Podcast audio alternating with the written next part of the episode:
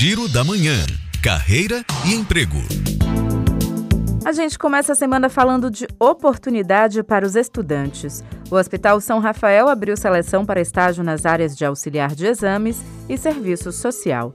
Detalhes no site recrutabahia.com.br. Já o Hospital Mater Dei está com vagas abertas para enfermeiro e coordenador. As inscrições seguem até o dia 21 de agosto no site do hospital. E o grupo GR abriu processo seletivo para porteiro no bairro de São Cristóvão, aqui em Salvador. Para cadastrar o currículo, basta acessar o site www.grupogr.com.br e clicar em Trabalhe Conosco. Juliana Rodrigues para Educadora FM.